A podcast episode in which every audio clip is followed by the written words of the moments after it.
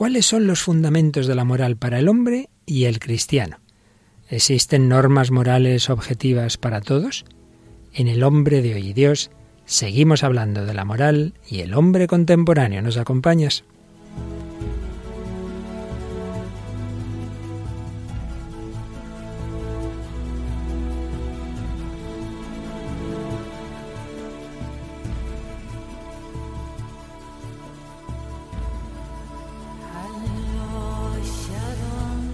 El hombre de hoy y Dios, con el padre Luis Fernando de Prada.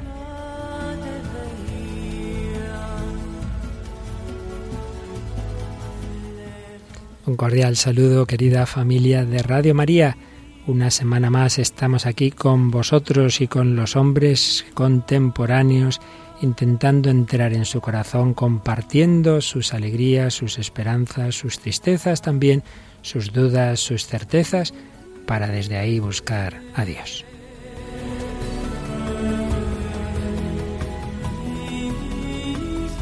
Y la mujer contemporánea que me acompaña es una semana más, Raquel Sánchez Mayo. Hola Raquel, ¿qué tal? Hola, padre. Has indagado mucho en los archivos de hoy, te has puesto al día con la música. He hecho lo que he podido, porque el tema da, mucho de sí, como estamos viendo ya con la introducción. que... Fíjate que llevamos introducción, a la moral y es el quinto programa. Sí, sí, sí, lo sé, lo sé. Pero es que aquí tenemos muchos caballos de batalla con el hombre contemporáneo que le cuesta tanto aceptar una moral objetiva. Como siempre agradecemos los diversos correos, comunicaciones, eh, entradas en Facebook, que ya vamos acercándonos a los 600 eh, de amigos, ¿verdad? Y, y, no sé si tienes así alguna cosa más que contar hoy, Raquel.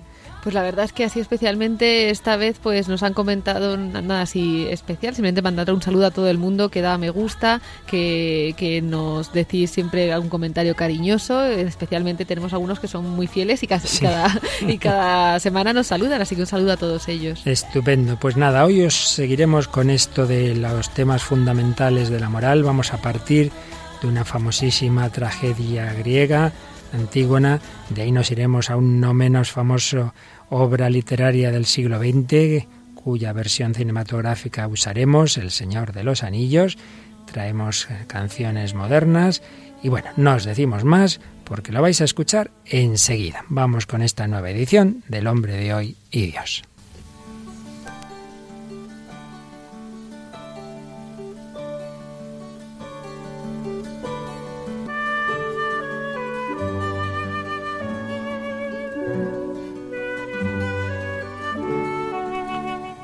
Como os decía, vamos a partir de una tragedia griega, Antígona, de Sófocles, una de las cimas de la literatura universal. Sigo el resumen y el comentario del profesor José Luis Gutiérrez García, que nos recuerda cómo en esta tragedia muerto Edipo, rey de Tebas, quedaron cuatro hijos de su matrimonio desgraciado por incestuoso con Yocasta. Dos, dos varones Eteocles y Polinices, perdón, y dos mujeres, Antígona e Ismene. El cetro real de Tebas, localidad del drama, quedó en manos de Eteocles. Bien, se produce una guerra civil en la que mueren esos dos hermanos, los dos mueren, Eteocles y Polinices. Y entonces Creonte se autodeclaró soberano de Tebas y decretó que a uno de esos dos hermanos, Eteocles, se le rindirán los máximos honores y se le enterrará solemnemente, pero en cambio que nadie diera sepultura a Polinices, que quedara insepulto para pasto de las fieras. Se le cerraba así, según la creencia religiosa griega, el paso al descanso eterno. Pero entran en escena las mujeres Antígona e Ismene. Se dirigen a las puertas del palacio real están hablando de los decretos de su tío Creonte. Ambas consideran injusto lo que ha ordenado esa prohibición de enterrar a su hermano. Ismene no se atreve a oponerse, pero Antígona sí. De hecho, ya lo ha enterrado provisionalmente durante la noche. No quiere obedecer esa ley injusta de su tío, porque no es ley, es pura expresión del despotismo de Creonte. Y quiere Antígona que su hermana la acompañe en el enterramiento definitivo. Ismene no se atreve y Antígona marcha sola a cumplir su propósito. Entre tanto, Creonte ha promulgado otro decreto, pena de muerte sin juicio previo a quien entierre a Polinices. Antígona es detenida infraganti y llevada a presencia de Creonte. Es el momento del diálogo que vamos enseguida a escuchar.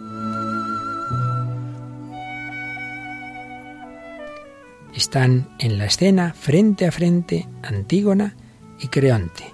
Podemos decir que de un lado la razón humana, la voz de la conciencia recta, la moral permanente, y de otro el poder político autoritario, la fuerza puramente decisionista, el eslogan de lo que llamaríamos lo políticamente correcto.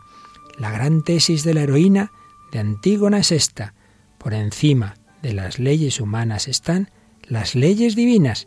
Cuando las leyes humanas no obedecen a las divinas, el hombre debe obedecer las leyes divinas. No se da entonces desobediencia porque la ley humana en tal supuesto no es ley, pero vamos a oírlo con las propias palabras de Antígona. Tú, hombre mortal, no puedes prevalecer por encima de las leyes no escritas e inquebrantables de los dioses.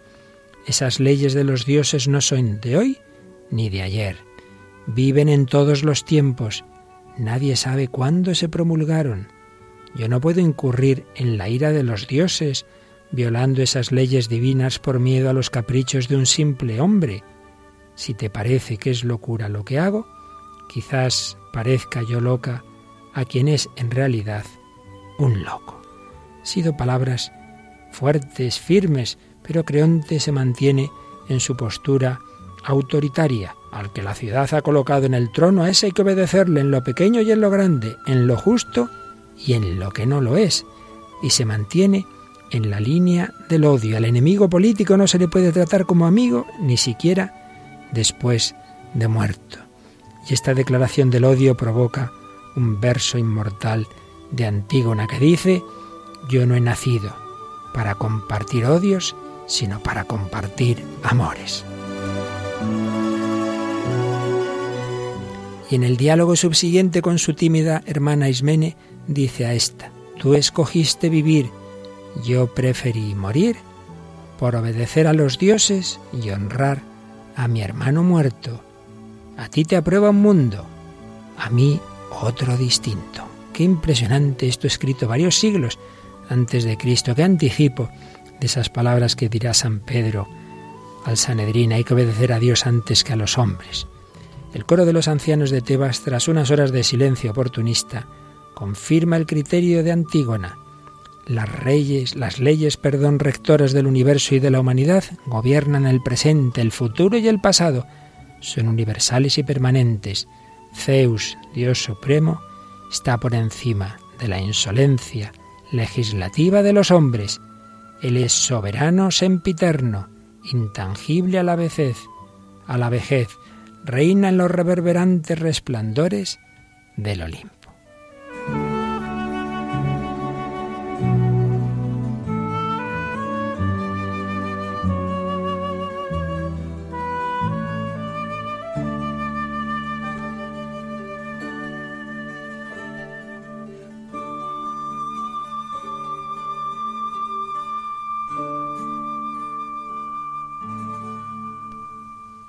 Bueno, Raquel, ¿a qué te ha gustado mucho? Me ha gustado mucho estos relatos así que, bueno, que nos ayudan a comprender otras cosas, ¿no? Más, más complejas que vivimos cada día, pues ayudan mucho a clarificar y según estabas hablando, me lo he apuntado, me he acordado, o sea, una de las cosas que dice, que dice Antígona, me ha recordado una frase de, de Santa Juana de Arco que decía que sacrificar lo que eres y vivir sin una creencia es un destino más terrible que morir, incluso que morir joven. Y si recuerdas, esto tiene mucho que ver con una frase del artículo que comentamos en programas anteriores del entonces cardenal Ratzinger, en aquel artículo del 88, en que decía, cuando no hay nada por lo que morir, la vida no mm, pierde su sentido, no vale la pena, ¿verdad? Antígona piensa que vale la pena morir por obedecer las leyes superiores, ¿verdad? Superar, en obedecer lo que entiende que su conciencia le muestra como una ley, dicen ellos, de los dioses. Estamos en el mundo griego, pero un mundo griego donde realmente se llegó a muchas certezas que iban, digamos, anticipando lo que luego el Señor nos iba a revelar en la revelación. Ya no es la razón que busca Dios, sino Dios el que habla al hombre. Pues bien, con este anticipo tan bello de que hay una moral previa a las decisiones políticas, que hay una ley natural, que el poder político no puede decir sin más lo que le parece, sino que tiene que buscar el fundamento de lo que es bueno o que es malo, de lo que es justo, de lo que es injusto. No es simplemente justo lo que dictamina una ley, y en este sentido da igual que la ley la diga sin más un rey, un dictador, o sea eh, por un consenso de la mayoría. Tan injusta puede ser por la mayoría o puede ser porque la dictamine una sola persona. Pues bien, después de haber recordado en programas anteriores y con esta misma escena de Antígona ese debate de nuestro mundo de si hay una ley moral previa a nuestras decisiones, vamos ya a adentrarnos en el enfoque cristiano y en primer lugar no solo cristiano, sino humanista de la moral. Y vamos a hacerlo siguiendo eh, la mano de un gran teólogo que fue profesor mío y que muchas veces en Radio María oímos sus conferencias, el padre José Antonio Sayés, que nos recuerda que la vida del cristiano tiene un doble fundamento moral.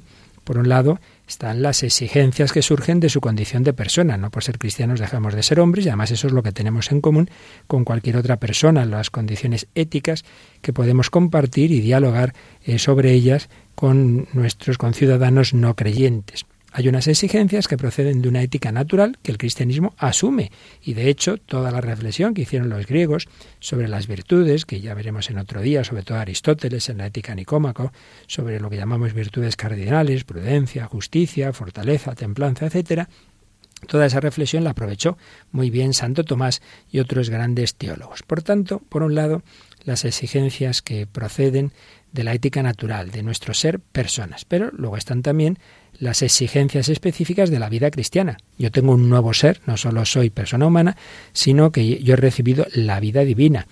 Por el bautismo, Cristo vive en mí. Hay una vida divina que se vive en la fe, la esperanza y la caridad, y que un día culminará en la visión de Dios, colmando así el deseo de felicidad infinita que el hombre lleva dentro de su corazón. Pero vamos a partir hoy, vamos a quedarnos en esa dimensión humana que asume, decimos, el cristianismo.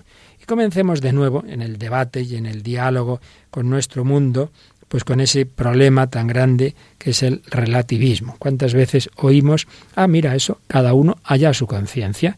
Y muchos sin darse cuenta están difundiendo una determinada concepción que tiene unas raíces en un famoso filósofo, que en muchas cosas muy profundo, bueno, profundo en todas, pero en algunas podía tener bastante razón y en otras pues ya no tanta. Y me refiero a Immanuel Kant. Muchas veces se dice que la conciencia es autónoma, ya lo demostró Kant, ya lo demostró Kant. Y hay a veces profesores que le dicen a sus alumnos, sed vosotros mismos, como el famoso profesor del Club de los Poetas Muertos, ¿no? Dejaros llevar de lo que os parezca, que nadie os diga que hay unas leyes y tal, tu conciencia es la que decide lo que es bueno y lo que es malo. Bueno, Kant es verdad que habló de la autonomía de la conciencia moral. Él no aceptaba que la moral se fundara en el premio a recibir, decía que eso era una moral material. Haz esto y entonces llegarás al cielo, no hagas esto porque si no vas al infierno, él no aceptaba eso, pero tampoco aceptaba una objetividad de los actos, y algo que en sí mismo sea malo por una razón externa al sujeto, sino que él buscaba una moral absolutamente autónoma, es decir, que simplemente el hombre desde su reflexión, su pensamiento, encontrara unas verdades encontrar lo que él llamaba unos imperativos categóricos que siempre pudiera aplicar. Eh, habla de varios imperativos, hay dos especialmente conocidos. Obra de tal manera que tu acción, tu actuación pueda ser tomada como ley universal. Y hay otro más conocido que dice trata siempre a la persona como un fin y nunca como un medio. Bueno, este segundo está muy bien, lo compartimos, hay que tratar siempre a las personas como un fin y no como un medio. Pero claro, la pregunta que se hace el país ayer y que nos hacemos nosotros hoy es, bueno, ¿y eso a su vez en qué se basa? ¿Por qué yo a una persona debo tratarla como un fin y no como un medio. Y en cambio, una vaquita, la pobre mía, eh, la puedo eh, convertir en filetes y no debo hacer eso, pues aquí con, con el vecino de, ahí al lado. Mira qué, qué, qué, buenos muslitos que tiene, ¿verdad? Nos lo comemos. Pues hombre, no parece muy indicada, ¿verdad? A ver, está mirando Raquel con una cara de odio diciendo, ¿pero qué estás diciendo? Es insensato, pues ¿verdad? sí. Bueno, pero Raquel, lo digo en plan de broma, pero digo algo que no es ninguna broma. Y es que a veces, pues si el hombre es simplemente un animal más evolucionado, pues al final, ¿dónde está la diferencia con los animales? ¿En qué fundamos el decir que al hombre no se le puede tratar como un animal? Si al final somos simplemente un animal. Pues claro, Aquí hay una reflexión que no hace falta tener fe cristiana para hacerla, y es que la persona tiene una dignidad espiritual y sagrada, porque no somos pura biología, tenemos una dimensión espiritual, ya hablamos de esto hace mucho tiempo en este programa, el alma, el alma espiritual. Lo que pasa es que si hablamos del alma al final tenemos que hablar del creador del alma, porque el alma espiritual no puede provenir de nuestros padres, de nuestros padres procede nuestro cuerpo, pero el alma espiritual solo puede venir de un ser espiritual que la ha creado, que es Dios. Por ello, para fundamentar ese principio de Kant, trata a la persona como un fin y no como un medio, hay que aceptar que hay algo objetivo que es que el ser humano tiene una, tiene una naturaleza que incluye un principio espiritual y a su vez ese principio espiritual nos habla de Dios. Con lo cual, al final, el fundamento objetivo de la moral es la dignidad sagrada de la persona humana que se basa en Dios. Su último fundamento al final es Dios. Y por tanto, en ese sentido ya no podemos seguir a Kant. Nos gusta su imperativo categórico, trata a la persona como un fin y no como un medio, pero vemos que eso se queda sin auténtico fundamento si no damos el salto a lo que diferencia al hombre de cualquier otro ser del universo. Por ello hay que tener claro que la conciencia obliga, pero obliga no por sí misma, sino porque refleja la verdad moral, porque es un instrumento de la verdad. Si, si uno pues va y comete un crimen, pues lo normal es que le remuerda la conciencia. ¿Pero por qué? Hombre, porque en sí mismo matar es malo, no por otra cosa, no por otra cosa. Por ello, la conciencia depende de la norma objetiva, de la verdad, la fuente de la obligación no radica en la conciencia, sino en la verdad a la que se subordina. De ahí que aunque es verdad que cuando uno obra con conciencia recta, cuando piensa que obra bien, eh, y a lo mejor está obrando mal y él no lo sabe, es verdad que no peca, pero también es verdad que tiene la obligación, todos tenemos la obligación de formarnos bien para que nuestra conciencia responda a la verdad. Si uno va conduciendo tan tranquilo, pensando que está haciendo todo muy bien y no es consciente de que está atropellando a una persona, pues hombre, no habrá cometido un pecado ante Dios, pero está matando a una persona. Pues si no nos formamos bien, podemos hacer muchos estropicios. Recuerdo una expresión de alguien muy simpático que dice, no, no, si no se trata de la responsabilidad subjetiva, sino de la calamidad objetiva, que ese es el problema, que muchas veces hacemos auténticos estropicios, auténticos estropicios por no formarnos bien. Por ello hay una encíclica que recomendamos, que ellos nuestros oyentes que de verdad quieran formarse bien, pues en ese legado que nos dejó Juan Pablo II de 14 encíclicas, hay una muy importante, de las más importantes, de las que más tardaron en salir, porque se trabajó durante muchos años con un buen equipo de colaboradores, y precisamente la encíclica sobre la moral fundamental, sobre los fundamentos de la moral, que se llama Veritatis Splendor. Y Raquel, en, ese, en esa encíclica, el número 60, nos habla de la conciencia. La conciencia no es una fuente autónoma y exclusiva para decidir lo que es bueno o malo. Al contrario, en ella está grabado profundamente un principio de obediencia a la norma objetiva, que fundamenta y condiciona la congruencia de sus decisiones con los preceptos y prohibiciones en los que se basa el comportamiento bueno. Por tanto, nos decía Juan Pablo II que la conciencia no es fuente autónoma y exclusiva. Tiene su papel, pero la conciencia lo que tiene es que buscar lo que en sí mismo es bueno o es malo. Volviendo a la, a la tragedia griega, el rey decía, ah, no, no, según mi conciencia esto es bueno o malo, y ya está, yo lo decido lo que es bueno y lo que es malo. Y Antígona le decía, no, no, no, no, hay algo previo al hombre, hay unas leyes eternas, ella decía, de los dioses. Y nosotros decimos, hay una ley natural que Dios ha impreso en su creación. Pero todo esto, Raquel, está en plena batalla cultural y hay autores pues modernos que han pretendido poner al hombre en el lugar de Dios. Quizá el más conocido es Nietzsche y creo que nos traes una canción que tiene algo que ver con todo esto. Pues cuando a veces eh, aparece una canción, pues alguien reflexiona sobre la letra. Yo no sé si es la intención auténtica del, de los autores. Es un, grupo se llama The Killers, es un grupo estadounidense formado en 2002. Esta canción es del, del año 2008 y se titula Human, Humanos. Y bueno, sobre todo la he cogido porque hay una de las frases que dice algo así como somos humanos o somos bailarines. ¿A qué se refiere el cantante con esto? Pues lo cogió de un, de un autor, de un periodista americano, así muy, muy controvertido, que hablaba de, de, la, de la sociedad americana como que cogía lo que le había tocado, o sea, hacía, pues eso, eh, bailaba de una determinada manera, los pasos que le habían enseñado y no se planteaba salir de ahí. Y esto en el tema de la moral, pues es muy, o sea, es muy jugoso porque nos está diciendo lo que nos planteamos si lo que estamos haciendo está bien o está mal o simplemente repetimos lo que han hecho otros antes que nosotros, ¿no? Y, para bien está muy bien porque es evidente que hay una confianza en que alguien te ha podido enseñar bien, pero sí es cierto que a veces asumimos cosas en nuestra sociedad que a lo mejor no están bien y si no nos planteamos si, poder, si está bien o no está bien, ¿no? Muy buena reflexión. Pues escuchamos un poquito esta canción, Human, del grupo que tiene un nombre también bastante... Estos grupos modernos, Luis. De killers, los asesinos, en fin, esperemos que no nos maten con esta música.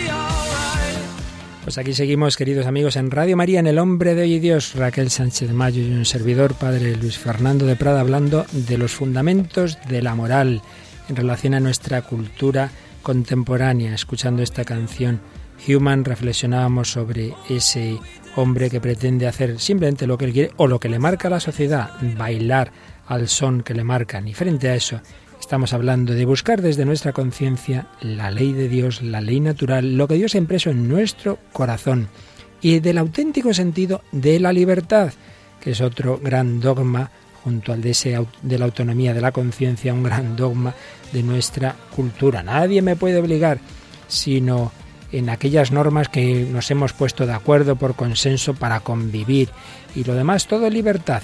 Y claro, hay muchos sentidos de la palabra libertad y de la palabra liberalismo.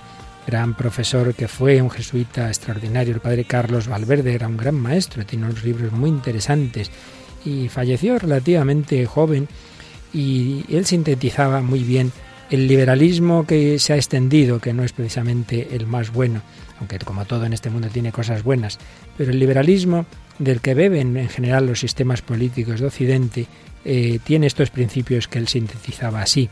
Ese positivismo liberal no acepta más principios de conocimiento que el empírico, eh, no, parte de la metafísica y de la fe. Por otro lado, niega la existencia del pecado original, niega la tendencia al mal que se da en el corazón humano. Tenemos el caso claro de Rousseau.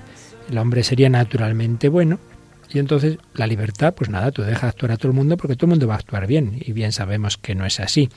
Tiene por otro lado este liberalismo, tenía, vaya, como fin el establecimiento de un supuesto paraíso aquí en la tierra. Y si cree en Dios es el Dios del deísmo, un Dios muy lejano, un Dios que no fundamenta la moral, que no fundamenta los valores morales. Por tanto, la moral es absolutamente autónoma. No hay ley natural, no hay concepción objetiva del derecho natural y no hay más límites que los que establece la ley en relación a la libertad de los demás. Como podemos ver, y resumía así el padre Valverde, es un concepto de libertad de, una libertad en sí misma, una libertad que no tiene otro fin que la propia libertad, que el propio disfrute del hombre, de su propio placer, una libertad que luego se iba a encontrar en ese liberalismo, pues la oposición, y en este sentido lógica, del marxismo, que decía, hombre, no puede hacer cada uno lo que le dé la gana con su dinero, con sus bienes, que pensar en los demás. Lo que pasa es que haciendo esa oposición se fue al extremo contrario y negó todo tipo de libertad. Pero hoy nos estamos fijando en este punto del liberalismo, que tiene esa libertad del narcisismo, del hedonismo, y no la libertad capaz de pedir al hombre lo mejor de sí mismo por el bien y la verdad objetivas. Y por ello este concepto moderno de libertad ha fracasado, es una libertad que no libera, la que libera es la verdad. Por eso la famosa frase de Jesús en San Juan, que decía Juan Pablo II, que si él tuviera que quedarse con una frase del Evangelio se quedaría con esta, la verdad os hará libres. No la libertad nos hace verdaderos, que dijo alguien, sino la verdad nos hace libres. Es la verdad que en último término es Jesucristo, pero toda verdadera, toda auténtica verdad, la que nos libera. La libertad tiene relación directa con la ley moral porque el hombre no goza de esa autonomía total en el campo de la moral como si pudiera decidir por sí mismo el bien y el mal. Eso es lo que significa el pecado original, eso es lo que significa el símbolo de comer del árbol de la ciencia del bien y del mal. No es comerse una manzana, que por cierto, Raquel, supongo que sabes que la manzana no aparece en el libro del Génesis, se dice una fruta, en ningún sitio se dice manzana. Esas son cosas que se empiezan lo a he decir. descubierto hace poco, además. sí, sí. Te enteraste que no había Sí. manzana. Sí, sí. Pero es curioso, tú que eres tan artista, pues en cuántos cuadros, ¿verdad?, aparece la manzana, ¿no? Debe ser que les, parecía muy apetitosa las manzanas a algún autor eh, de la primera iconografía, pero Pues no hay tal manzana. Y lo que significa el comer del árbol de la ciencia del bien y del mal es esto, que el hombre tiene tal autonomía como si fuera Dios para decir lo que es bueno y lo que es malo. Decidimos que es buena la eutanasia, pues es buena la eutanasia. Decidimos que es bueno esclavizar a los negros, pues esclavizamos a los negros. Decidimos que es bueno el aborto, pues ya está, ¿no? Sin más, ¿no? Es una, un concepto de libertad en que el hombre pretende ser como si fuera Dios. Y frente a eso, frente a eso, nosotros creemos que la libertad es muy importante, pero de cara a, de cara a la verdad, de cara al amor, de cara a ser, a que nuestra vida se entregue a una misión. Y llega el momento de una segunda obra literaria, pero que nosotros, como en otras ocasiones, la vamos a ver en su plasmación en el cine. Curiosamente, eh, según encuestas y según estudios, eh, la obra literaria del siglo XX más publicada, más leída, es una obra inglesa que muchos han descubierto cuando se ha convertido precisamente en, una saga cinematográfica. Estamos hablando del Señor de los Anillos, de un hombre que eh, J.R.R. Tolkien, eh, a raíz de la conversión del anglicanismo al catolicismo de su madre, pues ya cuando él era pequeño, pues se dio cuenta de, descubrió el tesoro que hay en la fe católica y esa fe católica, como él mismo declaró en varias cartas, es lo que está detrás de una manera implícita, de una manera, mm, digamos, un poquito escondida, pero está detrás del Señor de los Anillos. Y hoy traemos un par de diálogos, a ver si nos da tiempo a escuchar los dos, de la primera de las películas, en la que están hablando dos de los grandes protagonistas, Frodo y Gandalf. Están hablando de cómo les persigue un personaje que, digamos, usando terminología cristiana, fue corrompido por el pecado original, por el anillo de poder, y entonces eh, quiere mm, conseguir ese anillo y va siguiendo, como digo, a Gandalf y Frodo. Y escuchamos el, el diálogo que tienen ellos, pero antes Raquel introdúcenos un poquito esta, esta película, eh, los datos básicos de la misma. Bueno, pues es una película neozelandesa del año 2001 dirigida por Peter Jackson y como ya ha dicho el padre, pues es eso de sacada de la novela El Señor de los Anillos, es la primera, La Comunidad del Anillo y bueno, ya Pues, pues escuchamos, escuchamos este diálogo entre Gandalf y Frodo.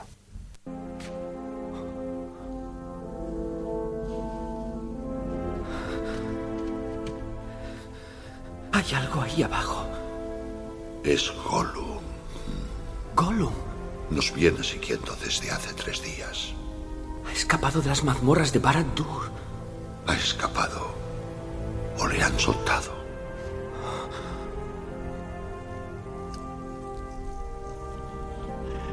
Odia y ama el anillo tanto como se odia y ama a sí mismo. Nunca se librará de esa necesidad de él. Lástima que Bilbo no le matara cuando pudo hacerlo. Lástima. La lástima fue lo que frenó la mano de Bilbo. Muchos vivos merecerían la muerte. Y algunos que mueren merecen la vida. Podrías dársela tú, Frodo. No seas ligero a la hora de adjudicar muerte o juicio. ni los sabios pueden discernir esos extremos. El corazón me dice que Gollum tiene aún un papel que cumplir, para bien o para mal, antes de que todo esto acabe. La compasión de Bilbo podría regir el destino de muchos. No seas tan ligero. A la hora de dar vida o muerte, no seas tan ligero. Implícitamente, Gandalf ahí le está diciendo a Frodo que el hombre no es dueño de la vida, que no puede sin más matar a ese aunque vea que es el enemigo. No, no, no, no. Y que hay una ley, que hay alguien ahí detrás del mundo que rige el universo. El corazón me dice que Gollum tiene un papel que cumplir. De nuevo ahí lo que Tolkien está transmitiendo es el concepto de la providencia. Es una obra en la que, como se ha explicado en Radio María, en preciosos programas dirigidos por el padre José Miguel Marqués, está tremendamente presente toda la visión cristiana y explícitamente católica de la vida. Luego intentamos escuchar otro diálogo muy interesante. Pero antes de seguir, siempre es importante que veamos cómo todo esto se concreta en personas. Es el momento de nuestro testimonio que nos trae Raquel. Bueno, pues hoy traigo el, testimonio de Becky Bowers, que es una, es una estadounidense eh, que se bautizó en el 2001. Y bueno, ella cuenta que no la educaron en ninguna religión concreta y que, aunque nunca se animó a ser antirreligiosa, pues por el hecho de no practicar ninguna religión, ella pensó que tenía que ser hostil ¿no? a la religión en general. Eh, Dice literalmente, pensaba que la religión era solo una muleta que los hipócritas usaban para excusar sus acciones, juzgando y señalando con el dedo a los demás. Yo no era atea, pero sí una agnóstica orgullosa. Siempre sentí que debía haber un Dios, pero me burlaba de la idea de que a Dios le interesase nuestra vida. Me parecía ridículo que la gente rezase antes de un partido cuando en África se pasaba hambre o había niños muriendo de leucemia. Dice, creo que ya entonces tenía algún tipo de diálogo con ese Dios bueno, sobre Cristo pues ella pensaba que pues toda la historia de todos los evangelios, todo el, toda la Biblia pues eran mitos, ¿no? Y pasó a los 20 a los 20 años, llegó y era feminista, defensora del aborto, pero he aquí que se sacó un novio creyente, un chico católico, eh, muy serio en su fe y tan serio que la primera vez que salieron juntos se le dijo que iba a entrar en el seminario a discernir una, una vocación sacerdotal. con el novio. Sí, pero bueno, ahí se quedó la cosa, ¿no? Entonces ella quedó muy intrigada, entonces quiso conocerle mejor, entenderle y se apuntó a un curso de iniciación cristiana que parece ser que es algo común en las parroquias de Estados Unidos. Y entonces mientras el chaval pues se iba al seminario ya estudiaba sobre la fe, leo, leyó mucho a C.S. Lewis, especialmente un libro que se llama Mero, Mero Cristiano. Mero Cristianismo. Mero Cristianismo, perdón y lo he escrito mal. Y bueno, se dio cuenta de que tenía 24 años cuando estaba pasando esto y no sabía nada de ética ni de moral y menos de Dios y su voluntad. Dice también empezó a conocer a más gente, gente amorosa, ya había tenido como malas experiencias, ¿no? En el pasado cuando era más pequeñita y ahora pues conocer a gente buena también esto le, le impactaba. La escritura, la tradición moral, la ley, perdón, la tradición, la ley moral natural, todo parecía encajar bien en la, en la Iglesia Católica. Entonces se preparó para bautizarse. Cuando fue a bautizarse, pues eh, su padre murió justo dos días antes. Entonces ella se enfadó mucho con Dios, ¿no? Porque no entendía que el día que tenía que entrar en la iglesia, hmm. eh, pues estuviera que estar enterrando, entrando a su padre. Pero aún enfadada, decidió recibir los, los sacramentos. Y en esto, unos meses después, el chico con el que había entrado en, en la fe, gracias al que había entrado en la fe, pues salió del seminario y retomaron la relación y en la preparación del matrimonio pues tomaron un curso de regulación natural de la fertilidad y esto les ayudó a, fortalecer su, su, relación, pero sobre todo un paso más para profundizar y redescubrir la visión católica de la vida. Eh, ella dice que seguía enfadada con Dios, pero porque no se fiaba de él, pero la enseñanza de la Iglesia, de la fe, de su moral hermosa y exigente, dice ella, le fascinaba, y su defensa de la vida y de la mujer y de los más débiles. Sus heridas así pues se fueron sanando y se reconcilió con el Señor. Y aquí está. Yo creo que es tan interesante, Raquel, que vale la pena que luego lo pongas en el Facebook sí. para que quien quiera lo pueda leer con calma, ¿verdad? Sí, sí, lo subiremos. Porque es un testimonio además muy actual y fíjate que toca un punto eh, pues de los más controvertidos de la moral, ¿verdad? Que es la regulación natural de la, de la natalidad, que por cierto, por ahí empezó también otro gran converso, en este caso de la iglesia calvinista norteamericana al catolicismo, que es eh, este matrimonio Kahn, Scott Hahn, que tiene ese libro tan bonito, Roma, Dulce Hogar, que en inglés Rome Sweet Home, pues se hace esa rima, ¿verdad? Roma, Dulce Hogar, como diciendo el, hogar al que realmente el, el cristianismo vuelve es, la Iglesia Católica porque es donde se mantiene en plenitud la enseñanza de Cristo. Pues precisamente él empezó a acercarse a la Iglesia Católica estudiando qué es lo que decía la Iglesia sobre la regulación natural de la natalidad y la anticoncepción. Y fue descubriendo que quien tenía razón frente a todo lo que él siempre había sido educado era precisamente la Iglesia Católica. La moral, la moral natural, la moral que de entrada tantas veces nos echa para atrás, a tantos contemporáneos nuestros les aparta de la Iglesia y que sin embargo expresa esos dinamismos interiores que todos llevamos dentro. Pero muchas veces nos cuesta, nos cuesta mucho, como nos cuesta seguir a Cristo, como nos cuesta cumplir nuestra misión. Esta obra que estamos comentando ahora, El Señor de los Anillos, tiene como una de sus grandes líneas fuerza la idea de que la vida no es para yo pasármelo bien y estar a gustito, sino para cumplir una misión. La comunidad del anillo tiene la misión de destruir ese anillo que es la fuente del mal, que viene a ser un poco un símbolo del pecado original, tiene esa misión de defender la civilización de, de todo aquello que va contra ella, pero es una misión muy, muy difícil en la que Frodo tiene el papel fundamental, un papel que le supera. Y por ello muchas veces se echa atrás y dice yo no puedo, yo no puedo. Vamos a escuchar el diálogo que tiene con la elfa Galadriel, ese diálogo de Frodo con Galadriel en esa primera película que responde a ese primer tomo del Señor de los Anillos. No puedo hacer esto solo. Eres el portador del anillo, Frodo. Llevar el anillo de poder conlleva estar solo. Esta misión te ha sido encomendada. Y si tú no encuentras el camino, nadie lo hará. Entonces sé lo que debo hacer. Solo que... Tengo miedo de hacerlo. Hasta el más pequeño puede cambiar el curso del futuro. Algo se te ha encomendado y si tú no lo haces quedarás sin hacer. Es algo que nos supera, pero hasta el más pequeño puede cambiar el rumbo del futuro.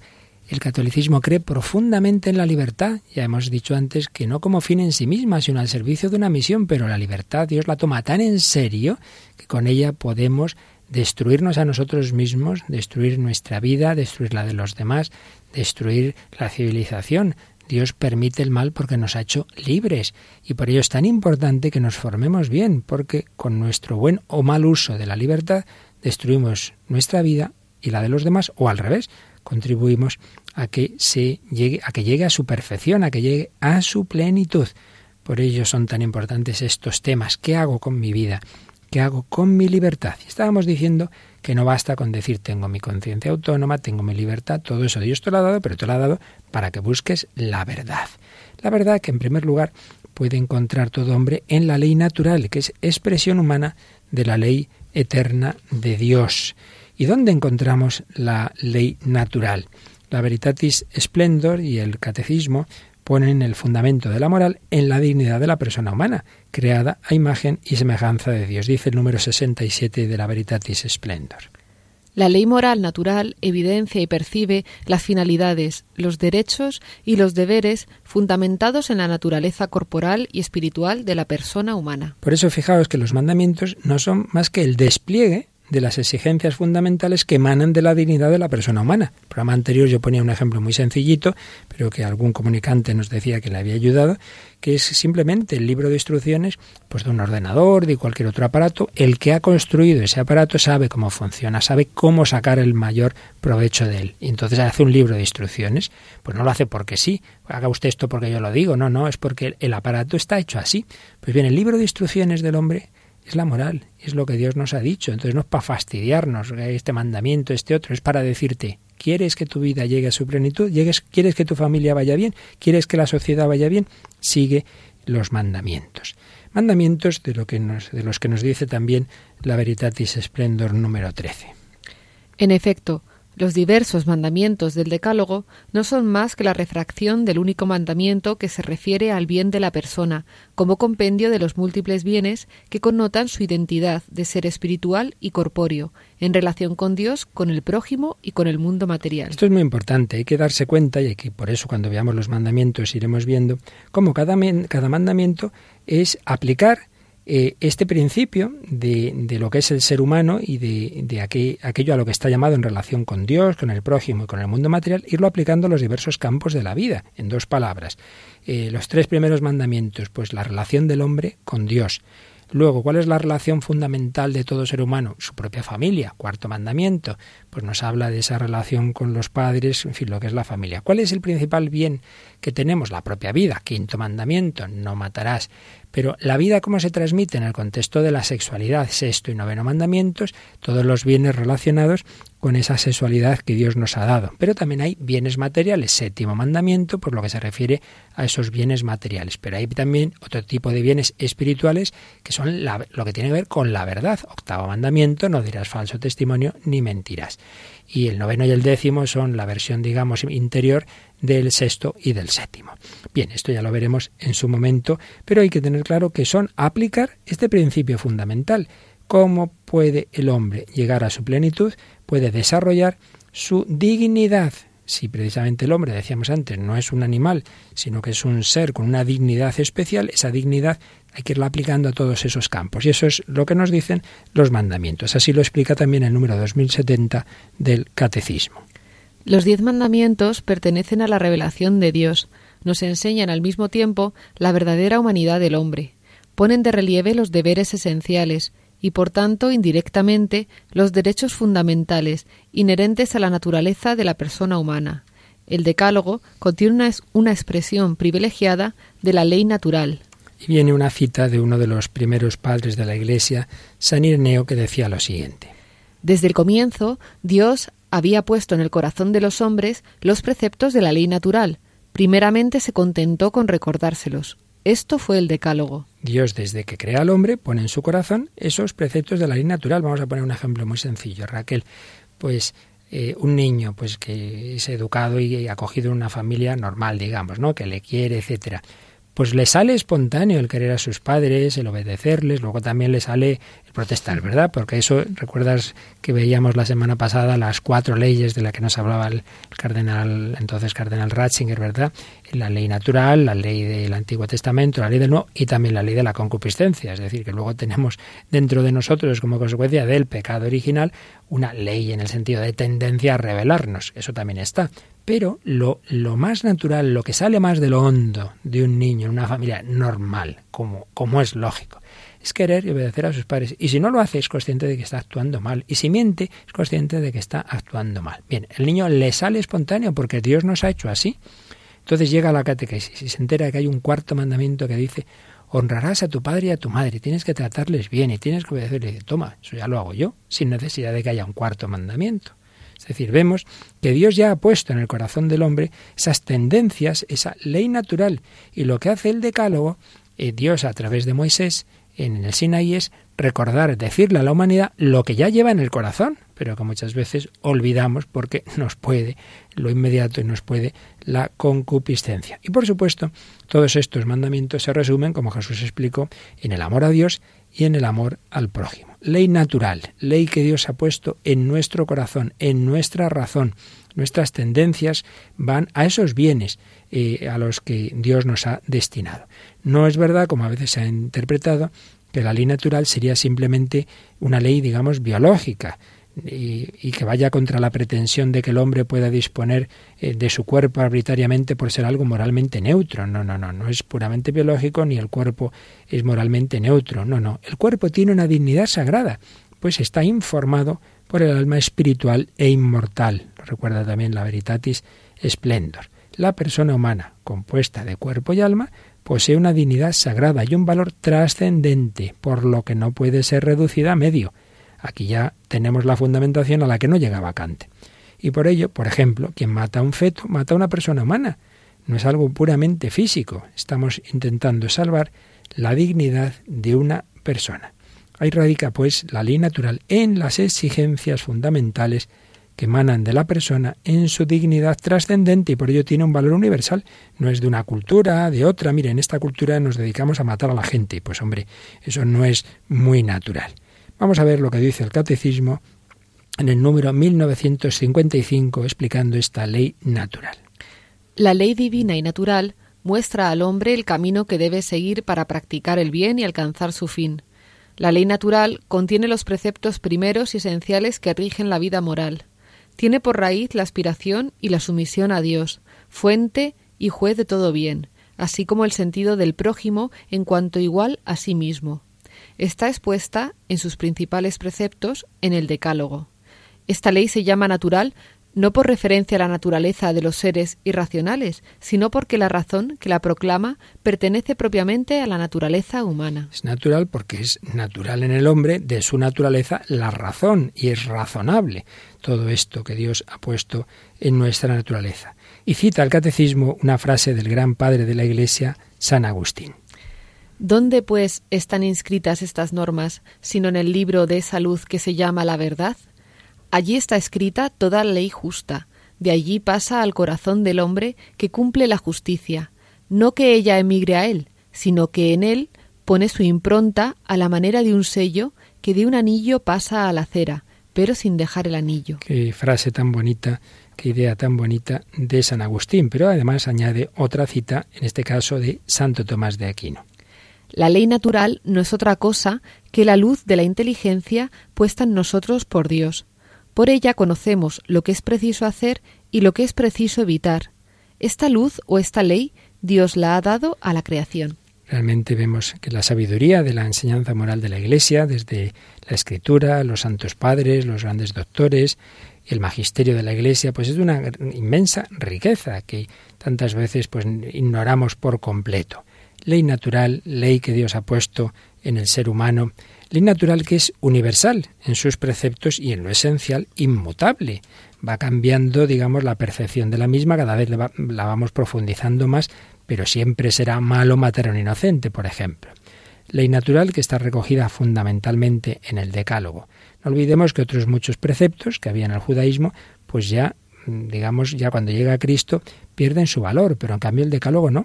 De hecho, ¿te acuerdas, Raquel, cuando se le acerca a un joven, el que llamamos el joven rico, ¿qué tengo que hacer para alcanzar la vida eterna? ¿Recuerdas lo primero que le responde a Jesús? Primero cumplir los mandamientos. Claro, lo primero ya sabes los mandamientos. Por tanto, en el cristianismo siguen vigentes los mandamientos. Y ya después, en una, segundo, una segunda pregunta, en un segundo momento es cuando ya Jesús le añade algo, ¿verdad?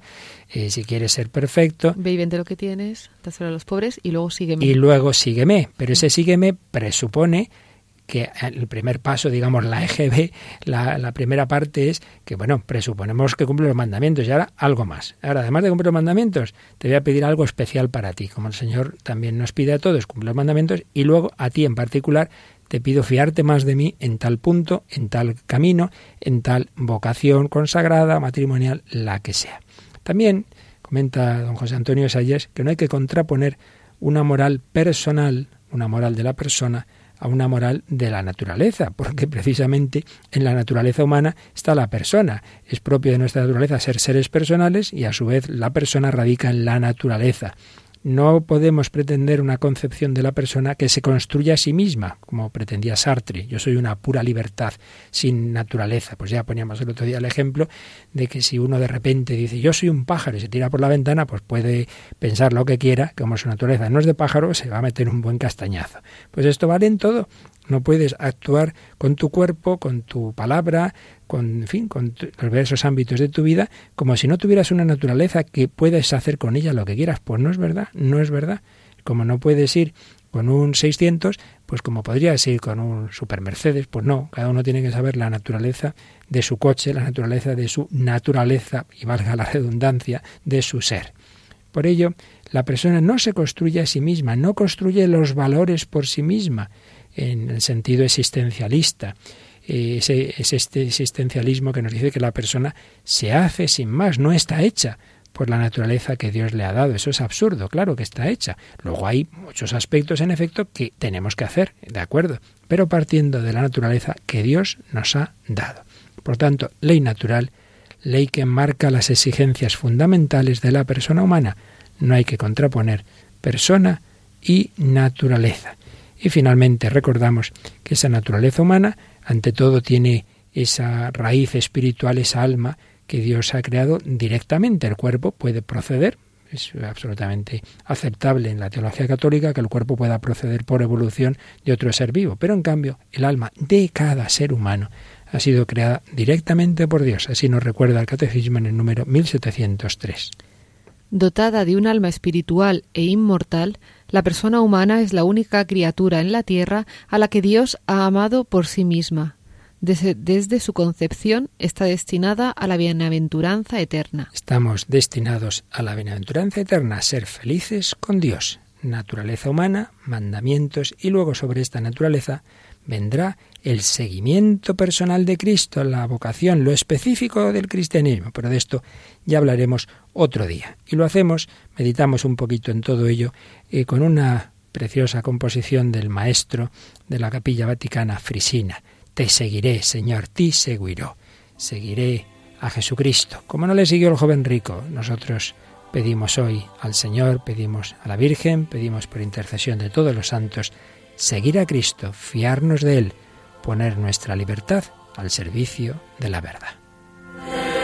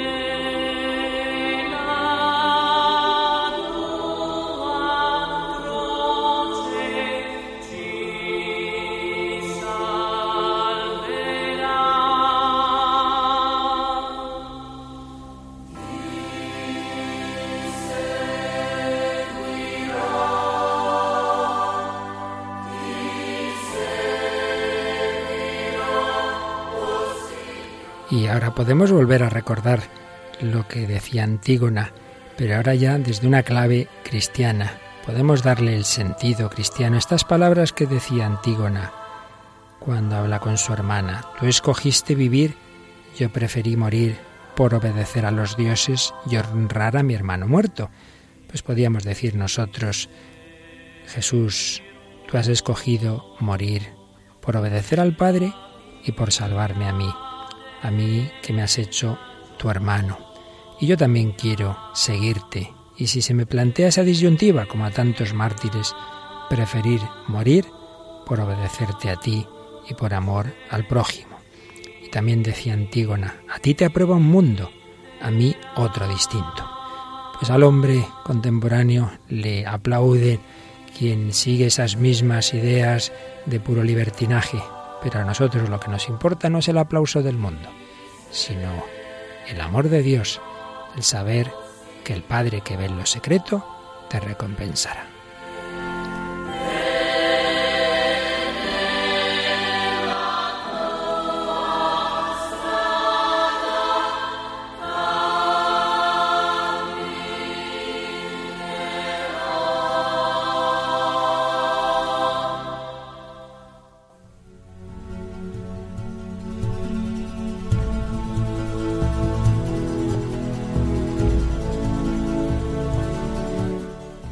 Raquel, hoy desde las tragedias griegas hasta los papas contemporáneos, pasando por San Agustín y Santo Tomás, nos hacemos unas excursiones interesantísimas. ¿eh?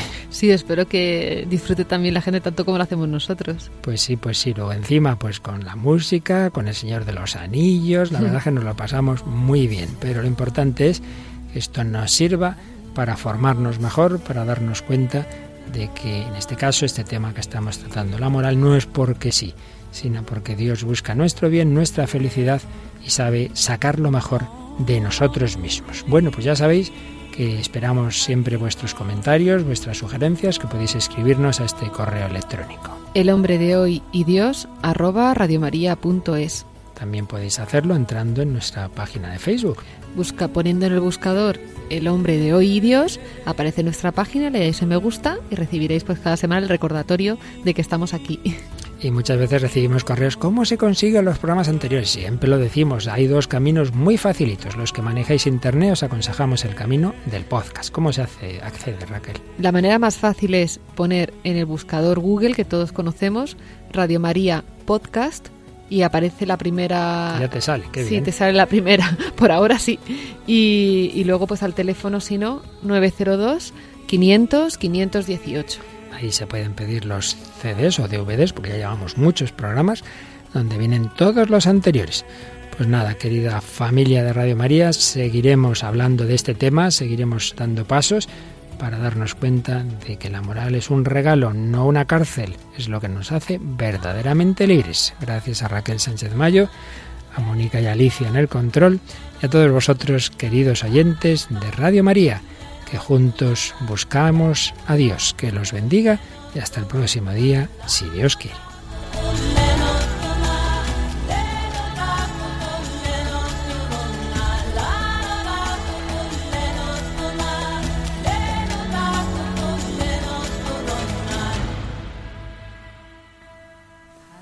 Así concluye El hombre de hoy y Dios, un programa dirigido en Radio María por el Padre Luis Fernando de Prada.